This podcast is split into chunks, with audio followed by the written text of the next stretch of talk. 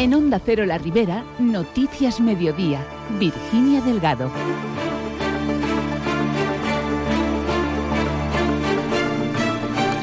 Buenas tardes. La investigación sobre la menor de seis años desaparecida en Cullera se centra ahora en la localización de su madre. El padre de la niña presentó una denuncia contra ella por presunta sustracción de menores. Enseguida les damos más detalles. Por otro lado, hoy UGT en Ford Almusafes espera conocer en la reunión convocada esta tarde con la Dirección Europea los planes de la multinacional para la factoría ribereña en cuanto al acuerdo por la electrificación. El paro y ayudas para la prevención de incendios son noticia este lunes. Se lo contamos todo hasta las 2 menos 10 de la tarde. Comenzamos. Una orden de búsqueda y captura pesa sobre Natacha dos Santos, la madre de la niña de seis años desaparecida en Cullera el pasado 18 de enero. El juzgado de primera instancia e instrucción número uno de Sueca tiene abierta desde el pasado 24 de enero una causa por un posible delito de sustracción de menores en relación a la desaparición de la menor. Según fuentes judiciales, desde el 30 de enero, al constatar que la policía local no localizaba a la progenitora para entregarle la citación para declarar en sede judicial, el juzgado cursó una orden de búsqueda y captura contra ella y ofició a la Policía Judicial de la Guardia Civil de Cullera para que realizara las gestiones necesarias a fin de ponerla a disposición judicial.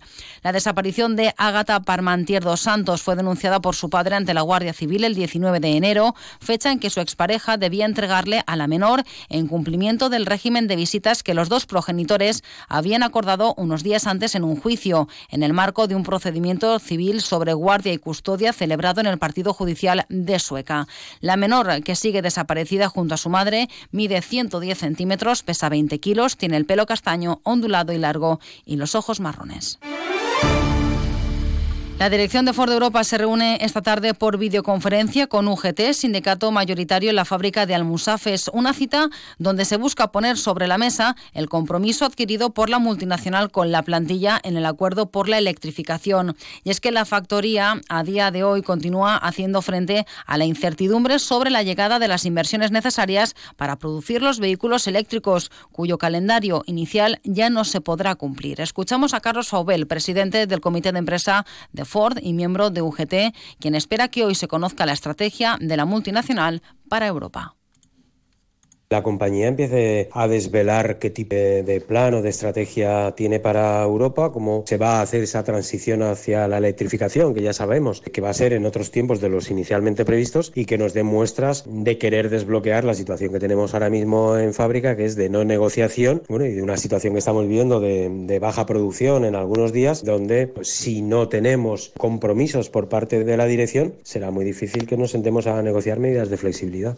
Aunque la planta del Musafes fue la escogida por Ford para la fabricación de los vehículos eléctricos, este no evitó, esto no evitó un ERE que ha afectado a más de mil trabajadores. Por otro lado, UGT ha explicado a los empleados que en su nómina de enero percibirán la paga compensatoria pactada en el acuerdo por la electrificación que este año asciende a la cantidad de 2.000 euros.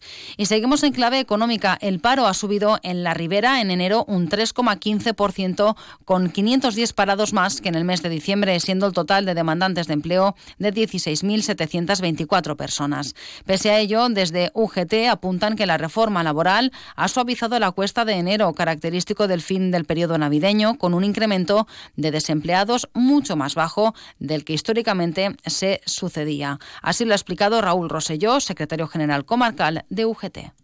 I si en principi és una mala notícia que puja l'atur, és que entra dins de la normalitat del mercat laboral comarcal que gener no siga un bon mes per a l'ocupació. Volem destacar que els tres últims anys han sigut els millors mesos de gener de la sèrie històrica en la Ribera. Un increment de 510 aturats es pot dir que és suau si tenim en compte que abans de 2022 els increments de gener en la comarca se situaven per damunt de 1.300.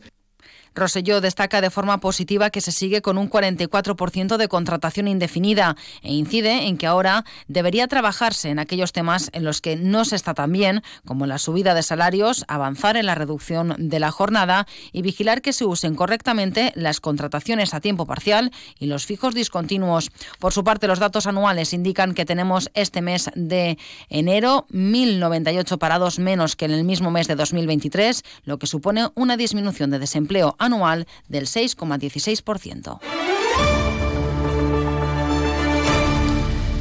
Varapalo judicial para el Ayuntamiento de Alcira y es que el consistorio deberá abonar un millón de euros a la empresa Promociones Urbanísticas 4SL al resolver la Audiencia Provincial de Valencia que debe devolver el importe de la venta de una parcela municipal más los intereses generados 18 años después.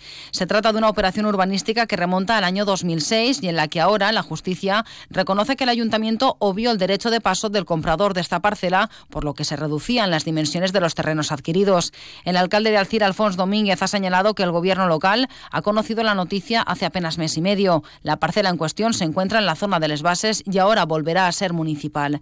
El primer edil ha explicado que este terreno de 600 metros cuadrados se vendió por 646.000 euros y ahora deberá devolverse este importe más los intereses generados hasta la fecha. El pago se ha contemplado en el recién aprobado presupuesto de 2024. Domínguez ha indicado que aunque se trata de una cifra considerable, la situación financiera de las arcas municipales es buena para afrontar-la.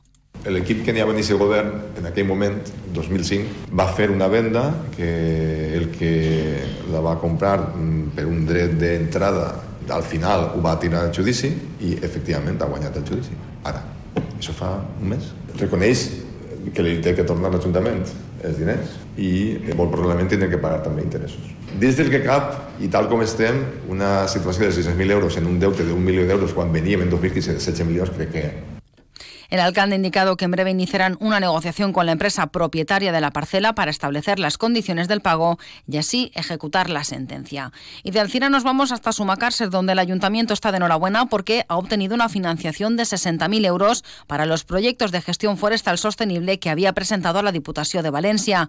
Una inyección económica muy importante para trabajar en la prevención de incendios forestales, más si se tiene en cuenta que Sumacárcer fue el municipio que registró la temperatura más alta de Europa en 2023.